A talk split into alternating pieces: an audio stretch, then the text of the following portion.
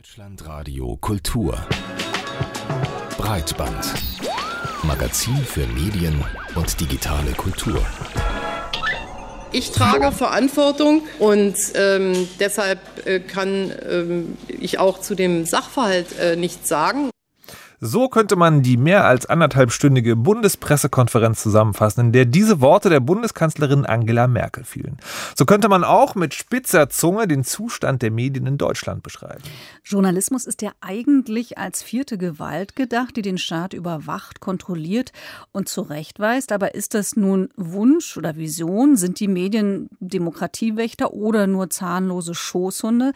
Wir werden uns heute hier in Breitband mit dieser Frage beschäftigen und damit Hallo und herzlich willkommen. Wir, das sind Vera Linz und Markus Richter. Außerdem soll es heute um Programmiererinnen und neue Nachrichtenformen gehen und auch die Netzmusik soll natürlich nicht zu kurz kommen. Der erste Titel kommt von Rackabeat und Bear Low, einem Produzenten und DJ-Duo aus Bristol. Die kann man entweder live hören, wie zum Beispiel beim berühmten Glastonbury Festival, auf der Cloud Watching Compilation, aus der Volker Tripp heute die Netzmusik herausgesucht hat, oder eben jetzt sofort hier im Radio Rackabeat und Bear Low mit Just Wanna Love You. If it wasn't for the music, I don't know what we'd do. do. You know the music stepped in and saved my life. life.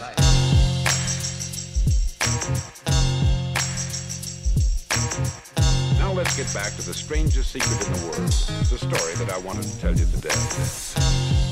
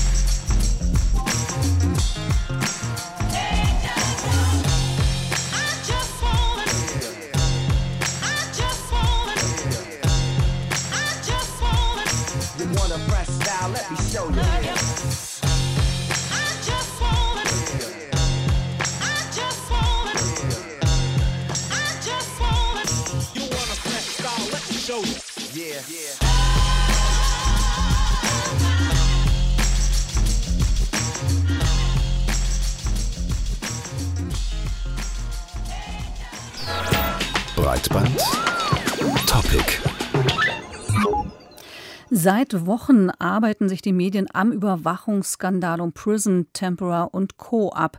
Die Politik scheint das Thema zu verschleppen, schön zu reden oder für den Wahlkampf zu benutzen. Vorläufiger Höhepunkt war die gestrige Bundespressekonferenz, in der Bundeskanzlerin Angela Merkel zu aktuellen Themen eigentlich Rede und Antwort stehen sollte. Das ist nicht meine Aufgabe, mich jetzt in die Details von PRISM einzuarbeiten.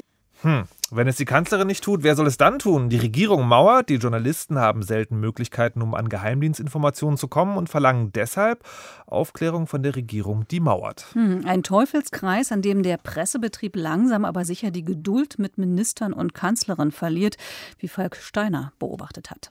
Was die Reise von Innenminister Friedrich anbelangt, so war klar, sie kann neben den Expertengesprächen nur ein erster Schritt sein. Der Versuch Angela Merkels, die Reise des Innenministers Hans-Peter Friedrich als Erfolg zu verkaufen, ist gescheitert.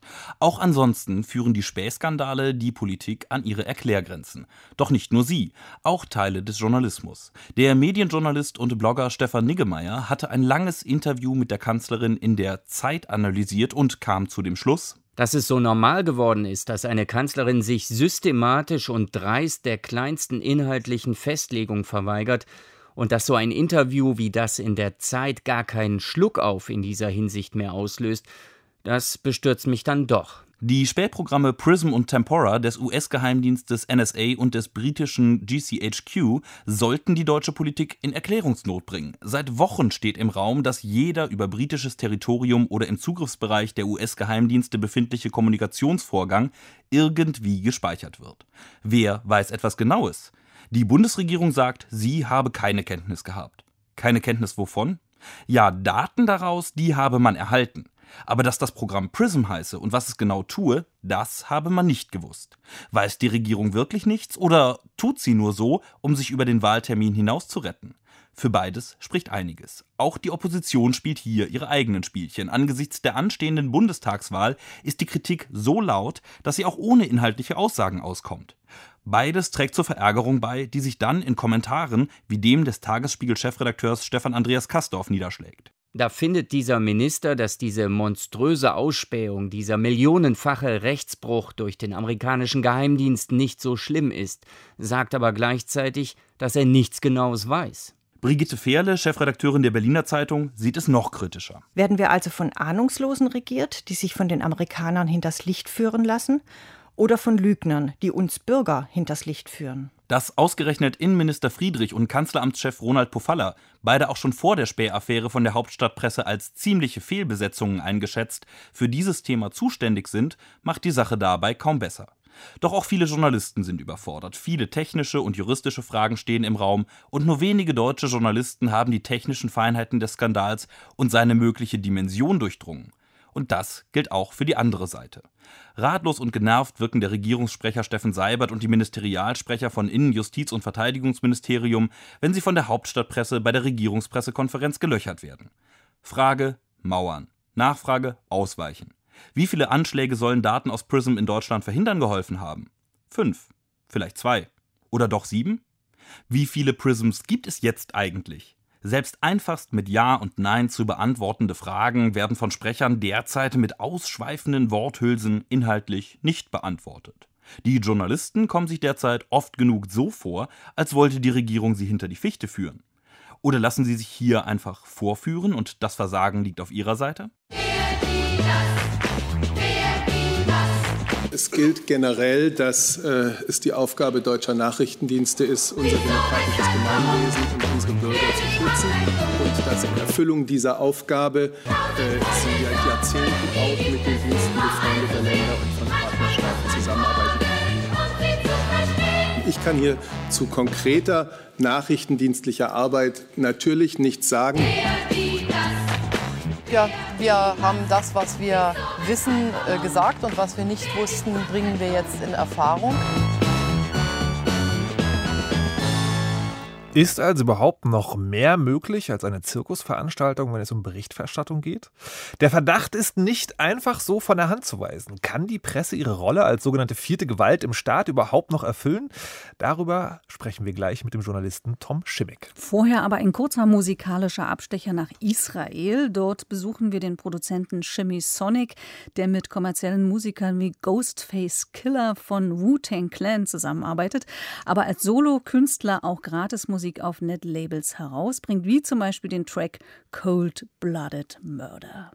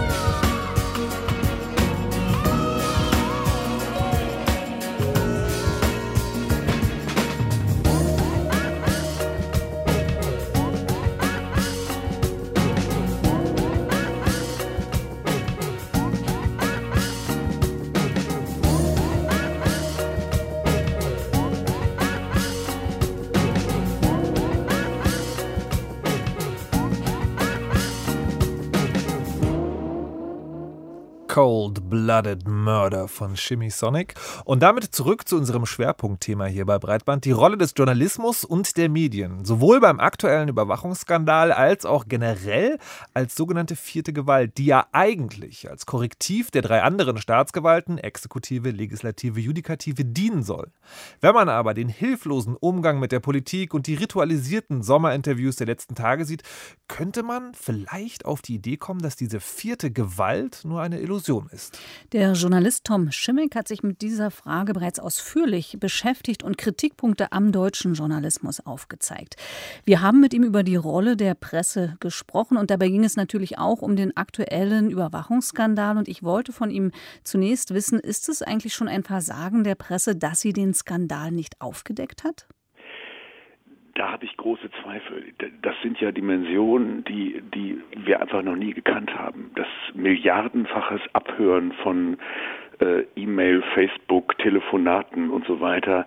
Äh, wie soll man das rausfinden? Ich kann mir schwer, also ich glaube nicht, dass viele investigative Journalisten belastbare, gute Kontakte in die Geheimdienste haben, die so weit gehen, dass sowas enthüllt wird. Insofern ist das, glaube ich, wirklich der klassische Fall für den Whistleblower, genauso wie es ja die äh, Kriegsverbrechen der USA waren, die ja auch über einen Whistleblower erst bekannt wurden. Einfach die Masse der Daten ist, glaube ich, nur schwer recherchierbar.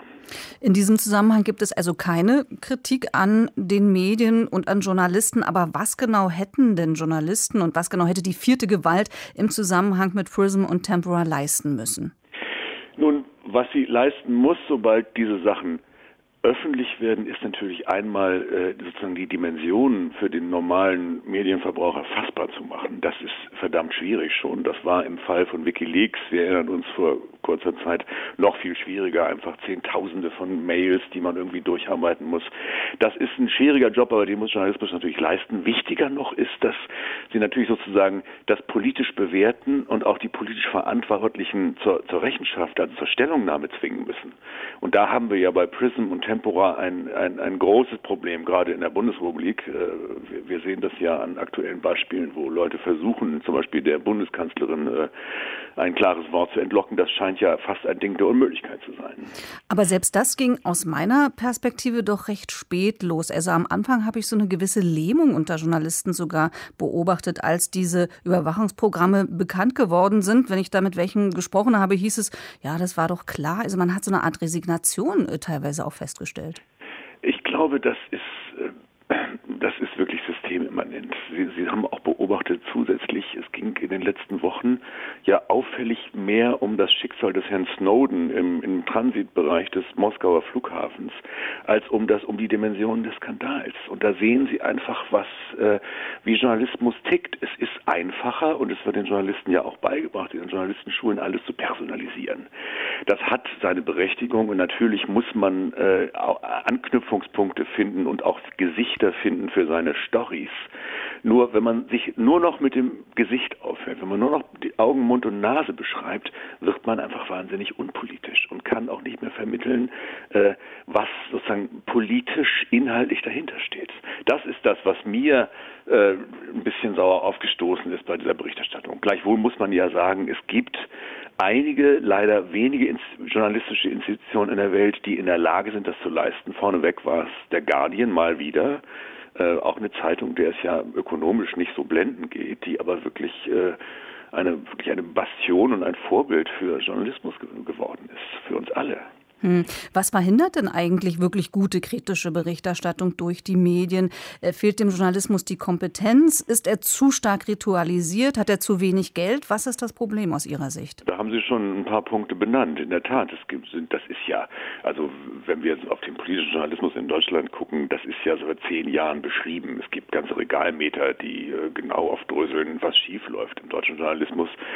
Es ändert sich nur verblüffend wenig. Also die Punkte sind benannt. Natürlich, es ist die Verkürzung. Das ist ein Prozess, den wir seit 30, 40 Jahren beobachten. Es gab schon vor Jahrzehnten eine Untersuchung, die Incredibly Shrinking Soundbite, wo ein Professor aus Kalifornien mal einfach nachgemessen hat, wie die Töne im Fernsehen reduziert sind.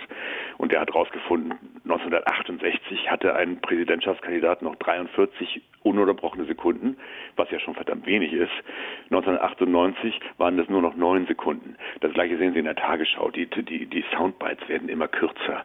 Äh, da gibt es also einen unglaublichen Zeitdruck. Auch die Beiträge werden natürlich kürzer, die Artikel werden kürzer. Der Zeitdruck ist noch ein anderer. Es gibt natürlich ein enormes Rattenrennen um die schnellsten News und Sprüche. Jetzt, wo es das Internet gibt, auch um die meisten Klicks und Tweets und Likes. Äh, Das führt dazu, dass wirklich nur ein winziger Teil der Journalisten sich Zeit nehmen kann und auch die Ressourcen zur Verfügung hat, hinter diese berühmten Kulissen zu schauen und diese großen, hochkomplexen Geschichten wirklich zu durchleuchten. Das muss man ja auch erstmal kapieren.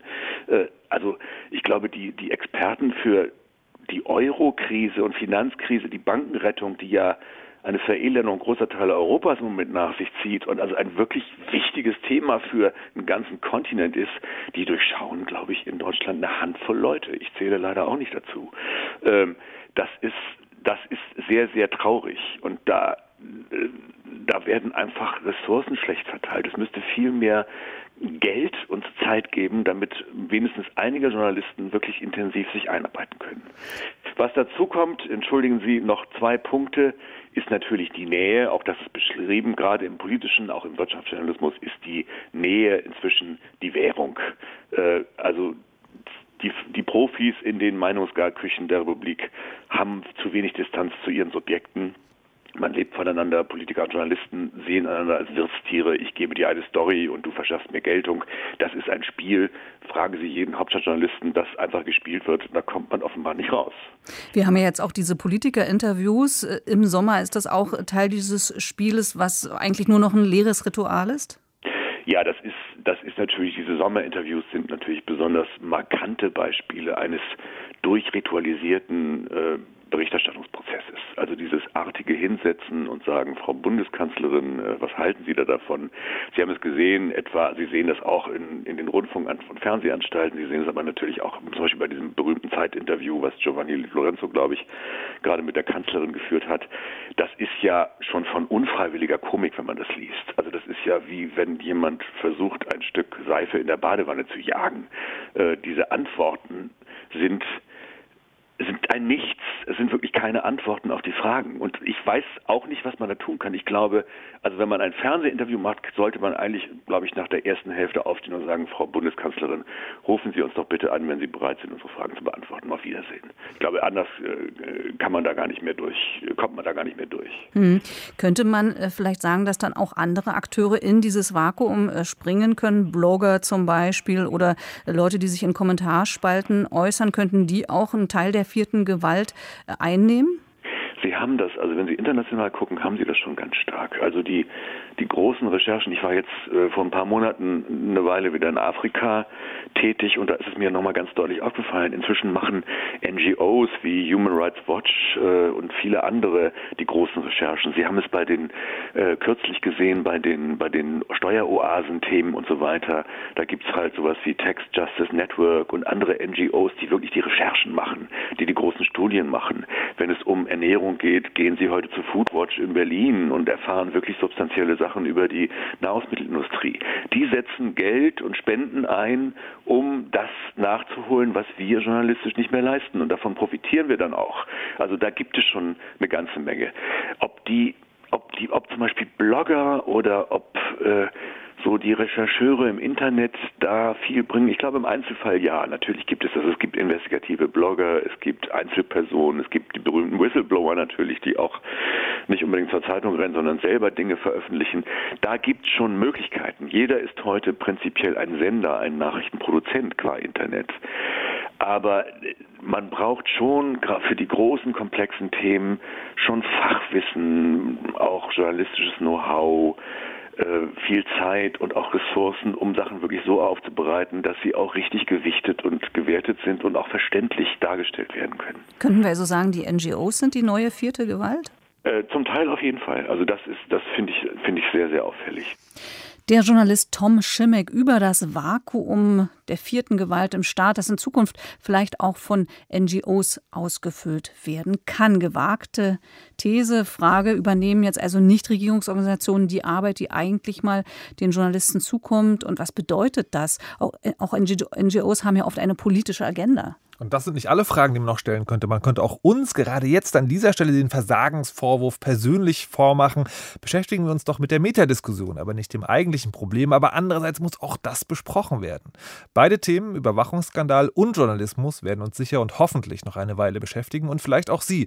Was erwarten Sie von den Medien, wenn es um Prism und Co. geht? Wir würden uns über Ihre Meinung und Kommentare auf, Brit auf Twitter at breitband oder unter breitband.dradio.de sehr freuen.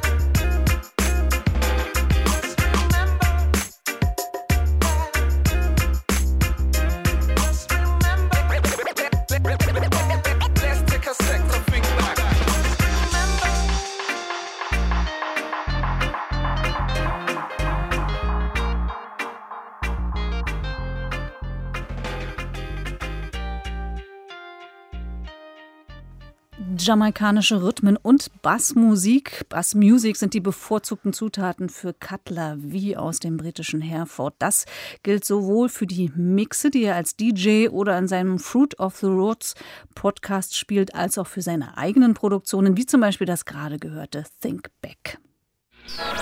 Breitband, Medien und Meinungen. Heute mit Theresa Sickert. Hallo und herzlich willkommen. Hallo. Und äh, wir haben gerade schon über die Überwachung geredet, aber das ist nicht das einzige netzpolitische Thema, das diese Woche für Unbehagen gesorgt hat. Auch die Netzneutralität steht erneut auf der Kippe. Also das, wo es darum geht, dass durch das Netz geschickte Daten oder Internetdienste nicht bevorzugt oder benachteiligt werden dürfen. Aber das könnte bald passieren, wieder einmal. Was ist da los? Ja, ursprünglich wollte die niederländische EU-Kommissarin Nelly Kroes die Verletzung der Netzneutralität mit einer EU-Verordnung ja stoppen.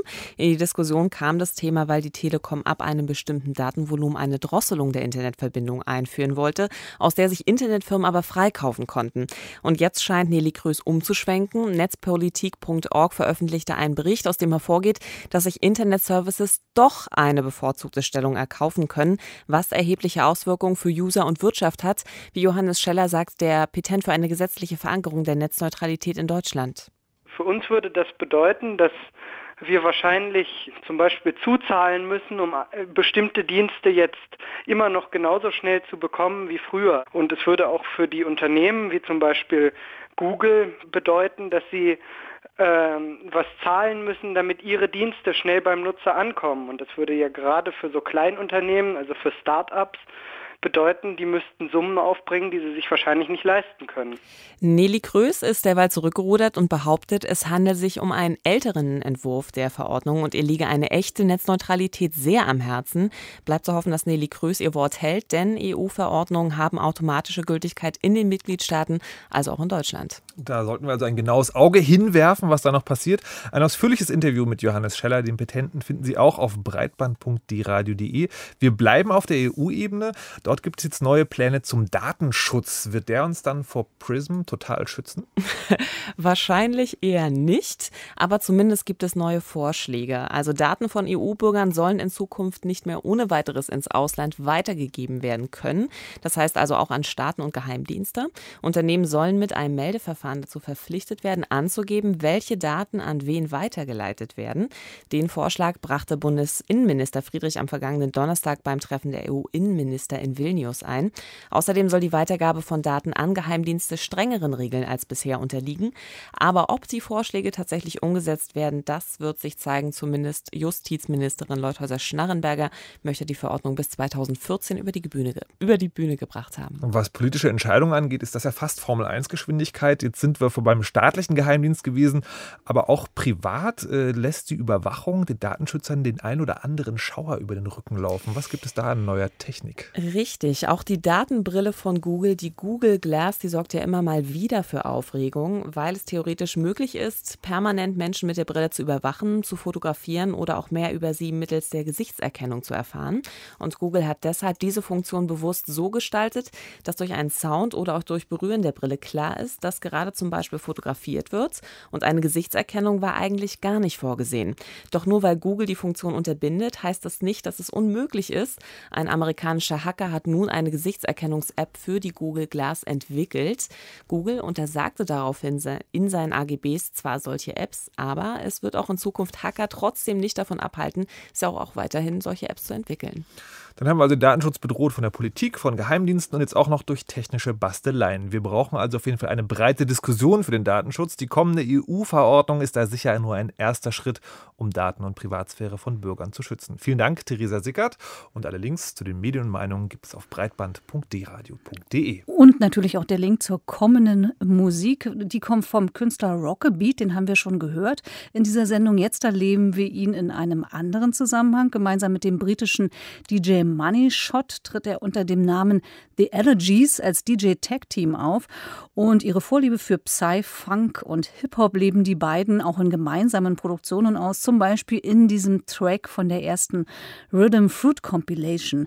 This is Just Right heißt das Stück und den Titel verdankt es einem Sample des legendären US-Stand-Up-Comedians Bill Hicks.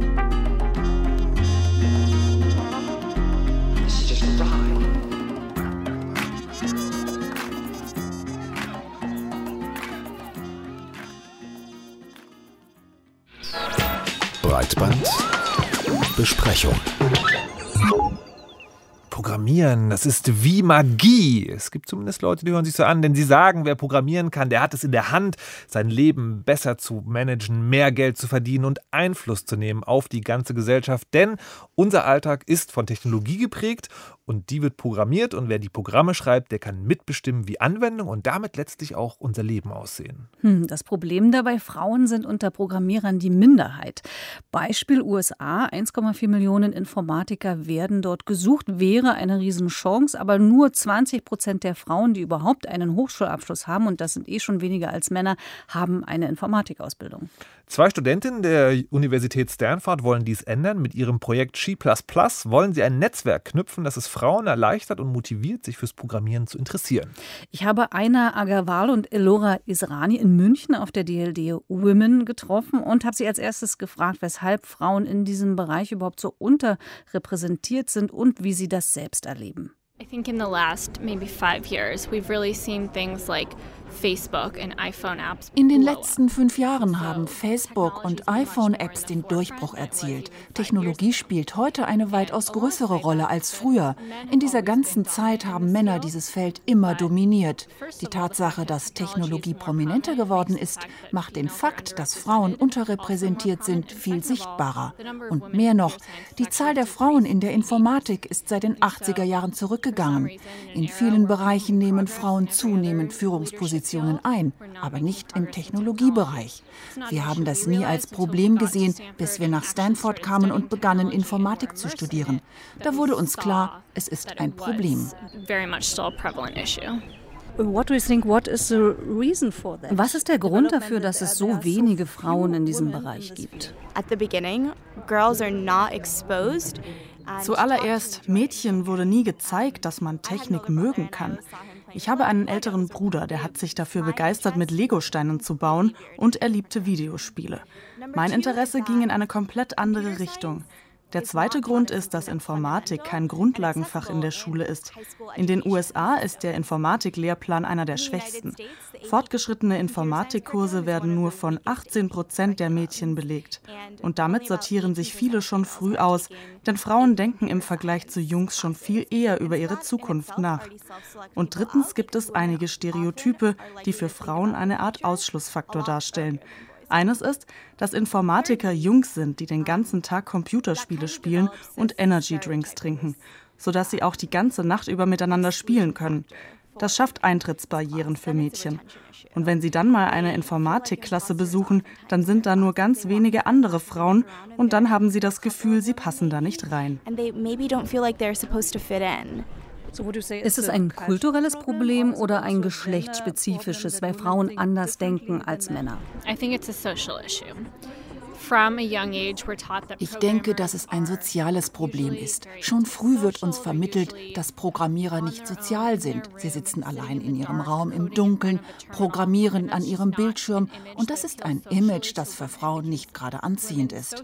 Frauen wollen lebendig sein, hinaus in die Welt ziehen und Veränderungen herbeiführen. Das ist das, was uns beigebracht wird. Da passt das Programmieren nicht rein. Das Erste, was wir also machen müssen, ist dem Programmieren ein neues Image zu geben, sodass die Menschen verstehen können, dass feminin zu sein und zu programmieren einander nicht ausschließen. Was ist das für ein Gefühl, Programmiererin zu sein? It's kind of great to be a woman in technology right now Es ist großartig. Die Leute schauen auf dich und sagen, oh, sie ist fantastisch, sie setzt sich über Stereotype hinweg. Aber so toll das auch ist, ich möchte nicht die einzige Frau bleiben. Es ist schon ein bisschen ermüdend, wenn man die einzige Frau im Büro oder im Team ist. Nur 10 Prozent aller Start-ups werden von Frauen gegründet, weil nur so wenige programmieren können? Also Ich denke, das hat auch mit der Bereitschaft zu tun, Führungspositionen einzunehmen. Ein Start-up zu leiten erfordert viel Mut und Glauben an sich selbst. Etwas, worüber wir viel nachdenken, ist die Frage, ob Informatik dazu beiträgt, bestimmte Charaktereigenschaften zu fördern, nämlich Ausdauer, Entschlossenheit und die Aufmerksamkeit für Details. Ich glaube, wenn es mehr Frauen in der Technik gäbe, würde dies auch dazu führen, dass Frauen den Mut haben, ein Unternehmen zu leiten und tolle Produkte herzustellen. Mit Ihrem Projekt wollen Sie Veränderungen herbeiführen. Woher nehmen Sie den Mut dafür? I really want to share my story with my family. That's Ich möchte meine Familiengeschichte mit anderen teilen. Das ist wirklich das, was mich am meisten antreibt und mir den Mut gibt für unser Projekt. Ich bin an der Ostküste in den USA aufgewachsen und komme aus einer Familie von Doktoren.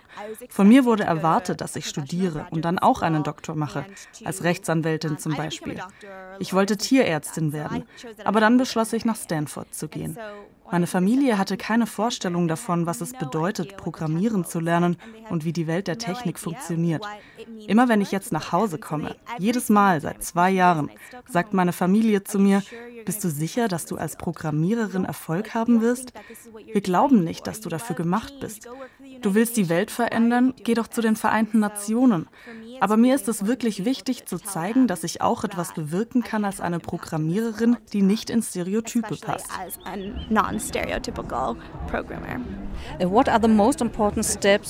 Welches sind die wichtigsten Schritte, kulturell, politisch oder ökonomisch, damit die Geschlechter in der Technologieszene gleichberechtigt sind? The most important step that needs to be taken. Der wichtigste Schritt, und das wird dauern, ist, dass Informatik zum Fach in der Grundschule wird. So wie wir Mathe, Lesen und Schreiben lernen, gehört auch Informatik dazu. Wenn Sie sich Länder wie China und Indien anschauen, da gibt es keine Geschlechterunterschiede im Technologiebereich, weil es von Anfang an mit allem anderen zusammengelehrt wird. Hier brauchen wir Veränderung. Damit werden wir Gleichheit herstellen können. That's what needs to change. That's how we'll achieve parity. Aina Agarwal und Elora Israni von She++, ein Stanford-Projekt, das Frauen dabei unterstützen will, programmieren zu lernen. Und auch in Deutschland gibt es Gruppen wie zum Beispiel die Rails Girls, die sich die Programmiersprache Ruby on Rails in diesem Fall beibringen. So, Markus, ich weiß, du Mhm. kannst ein bisschen programmieren, hast Mhm. doch Informatik studiert. Programmieren als Pflichtfach, was denkst du da? Also ich glaube, wenn man das fordert, muss man vorsichtig sein, weil das dann so einen Anschein hat von, wir müssen jetzt alle ganz komplett programmieren lernen. Aber es ist ganz wichtig, wie es auch in dem Interview gesagt wurde, dass man das macht als Grundbildung. Also es geht nicht darum, dass man tatsächlich dann in seinem Erwachsenenleben programmieren können muss, sondern es geht darum, dass man überhaupt die Grundsätze der Technologie von Digitalien lernt quasi. Also dass man weiß, was können Maschinen und was können sie nicht. Dass man also wirklich sozusagen ein Gefühl dafür bekommt. Also so genau wie bei einem Auto, wo man halt genau weiß, es gibt da einen Motor, Mhm. aber man muss jetzt nicht im Einzelteil wissen, wo jede Schraube sitzt. Und das halte ich schon für sehr, sehr wichtig. Das sollte man schon auf jeden Fall machen. Ja. Ja, ich finde das auch. Mehr kann ich gar nicht dazu sagen. Ich glaube auch ja, so wie Mathe, Chemie oder Physik, also Ja. Fächer, wo man später das Gefühl hat, oh Gott, warum habe ich das gelernt, äh, sollte man das auch lernen, dass man so ein Grundgefühl dafür kriegt und vielleicht darauf ansetzen kann, wenn man ein bisschen mehr Interesse hat. Kann man auch noch machen, wenn man nicht mehr in der Schule ist. Können Sie auch noch machen, wenn Sie wollen. Okay. Hier geht's musikalisch weiter mit dem griechischen Beatsbastler Billa Quas und einem lat- latinlastigen Wonky Track von der ersten Cloudwatching Compilation Rhythm Fruit. Das Stück heißt Cumbia Sambrosa. Bye.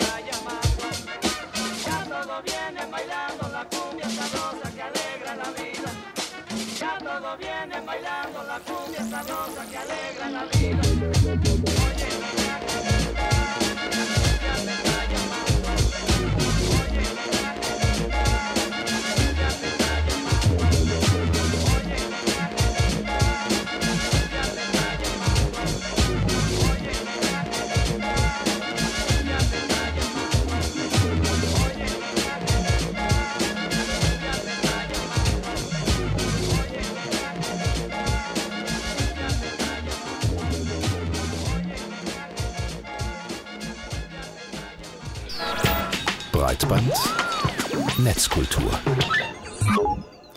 Zum Ende dieser Breitbandausgabe werden wir nochmal politisch. Zumindest klebt da das Label dran und man kann das so sehen, wenn man mal beide Augen ganz fest zudrückt. Was die geehrte Frau Lindsay etwas spitzzüngig ankündigt, könnte man auf der anderen Seite auch als Rettung vor der Politikverdrossenheit junger Leute interpretieren. Es gibt nämlich Versuche, die alltägliche Politikberichterstattung in jugendgerechtes Video zu übersetzen. Auf YouTube wird nämlich versucht, die Jugend durch fesche Clips mit bewusst lässig formulierten Nachrichten zu ködern. Die Firma Mediakraft zum Beispiel hat gerade den Kanal Was geht ab gestartet. Hier präsentieren YouTube-Stars Nachrichten für junge Leute, so richtig nach Programmschema wie beim echten Fernsehen. Man muss natürlich auch gestehen, wann immer Medienprofis versuchen so zu tun, als wären sie junge Menschen, ist das eigentlich für alle Beteiligten und Zuschauer eher peinlich. Ob der aktuelle Versuch jetzt besser funktioniert oder doch die Linzsche Skeptik angebracht ist? Unser Kollege Matthias Finger hat sich das Ganze mal angeschaut.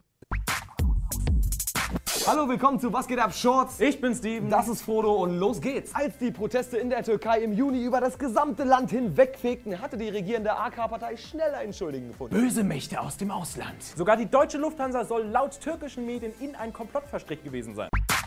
Harte News fein klein gehackt in leicht verdauliche Infohäppchen. Etwas gewöhnungsbedürftig im Ton, aber appetitlich drapiert von der Infoelite unter den deutschen Videobloggern. Sie sind das letzte Aufgebot in Sachen Nachrichtenvermittlung für junge Leute. Die verschanzen sich bei der Informationsaufnahme im Netz hinter Beauty-Tipps, Facebook-Kommentaren und Katzencontent. Hallo? Die autistische Jugend lässt sich höchstens was von ihren Stars im Netz sagen. Zugetextet von Mitgliedern der eigenen Alterskohorte kommt vielleicht doch etwas an. Moritz Meyer vom Netzwerk Mediakraft. Die interessieren sich auch für Inhalte aus der Politik oder aus der Wirtschaft, aber sie müssen einfach aus der Lebenswelt der jungen Leute kommen und sie müssen in einer Art und Weise einfach rübergebracht werden, dass sie sich davon angesprochen fühlen. Und das sind zwei Dinge, die die konventionellen Medien heute einfach nicht mehr so gut hinkriegen. Schwer vorzustellen, aber YouTube soll mehr sein als Jux und Dallerei, damit die Jugend nicht total umnachtet. Vorbilder sind amerikanische Late-Night-Shows und eine Sendung für erwachsene Politikmuffel, meint Mediensoziologe Jan Schmidt. In Deutschland sehen wir das ja auch äh, zum Beispiel bei solchen Sendungen wie der Heute-Show auf dem ZDF, aber jetzt eben auf YouTube, wo, wenn man so möchte, die, die originären YouTube-Stars, also die vor allem eine junge Zielgruppe haben, jetzt anscheinend auch dieses Format nutzen, um über YouTube fernab von klassischen Fernsehsendern dann eben politische oder äh, Nachrichtenthemen anzusprechen und auf eine neue Art zu vermitteln. Ein Veteran der artgerechten Newsaufbereitung ist LeFloid oder Florian Mund im echten Leben.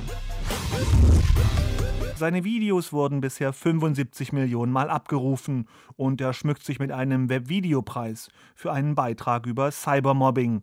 Der Psychologiestudent labert einfach drauf los in seiner Einmannshow. Snowden soll daraufhin jedoch erwidert haben, er hätte noch viel mehr in petto, um die Staaten fertig zu machen. The fuck? Auf einmal wird er hier als der Böse dargestellt und Putin und Obama machen einen auf Bromance? LeFloid kommt beim Sprechen auf über 1000 Buchstaben pro Minute. Das ist doppelt so viel wie im Heute-Journal. Er setzt auf Überforderung der Entscheider von morgen, zukünftigen Ärzten, Anwälten, Architekten. Die Themen bewegen ihn selber: Nazis, Nordkorea, Vaginalpilze. Bunt garniert mit Populärkultur, Games, Bushido, Pornos. Ein Video interessant zu gestalten und drei Themen innerhalb von, ich sag mal, sieben Minuten abzuhandeln, doch schon so eine gewisse Gratwanderung ist zwischen wie macht man es wirklich interessant, wie bringt man Informationen rein, wie bringt man aber auch Emotionalität in so ein Thema rein, dass halt die Leute wirklich so abgeholt werden, dass sie sich damit beschäftigen wollen. Meinungsmacher und Propaganda kommentieren erfolglose Neidhammel. Doch LeFloid kann von seinen Videos leben, auch wenn manche Inhalte grenzdebil erscheinen. Mit dem Videoblogger arbeitet auch die Bundeszentrale für politische Bildung. Pressesprecher Daniel Kraft. Er beschäftigt sich mit Politik und das in einer Sprache, die der Zielgruppe gerecht wird und er greift Themen auf, die eine ganz, ganz hohe Relevanz für die Zielgruppe haben. Was kann ich persönlich machen? Was hat das mit meinen persönlichen Lebensumständen zu tun? Richtig weh tut die Videoreihe Jung und Naiv Politik für Desinteressierte. Die Zuschauer hellere Köpfe mit Freude am Fremdschämen. Über 70 ungeschnittene Interviews hat Thilo Jung in herzerweichend einfältiger Art geführt. Die Opfer attraktive Politikerinnen wie Sarah Wagenknecht und Erika Steinbach oder Regierungssprecher Steffen Seibert. Kannst du kurz erklären, äh, wie, wie, läuft das ab? Äh, ruft dann da wirklich äh, die Bundeskanzlerin an und sagt, Steffen, ich möchte dich haben? Anders als Sie hat die Bundeskanzlerin mich nicht geduzt. Ich würde da jetzt gerne ein paar Sachen für mich behalten, aber es gibt einen Anruf, es gibt ein Gespräch. Man muss mir auch erstmal erzählen, was da auf mich zukommen könnte. Dass, dass so. du eine Behörde leiten musst. Einmal dumm gestellt reicht fürs ganze Leben. Mit banalen Fragen rückt Jung seinen Opfern auf die Pelle. Zu Themen wie Ägypten, Homo-Ehe und was war da noch mal los in Afghanistan. Jung fängt beim Urschleim an und er macht sich freiwillig zum Depp. Es gibt andere Antworten, weil man die Politiker dazu zwingt, aus ihrem Tagessprech rauszukommen. Dass man mit Absicht sagt, du musst mir das anders erklären. Dadurch sind sie automatisch gezwungen, anders zu reden. Ich meine, die werden ja auch teilweise ständig von mir unterbrochen. Vielleicht finden Nachrichten so doch noch ihren Weg zu einem jugendlichen Publikum, entgegen allen Vorurteilen über die störrische Brut, die sich partout nicht für Politik interessieren will.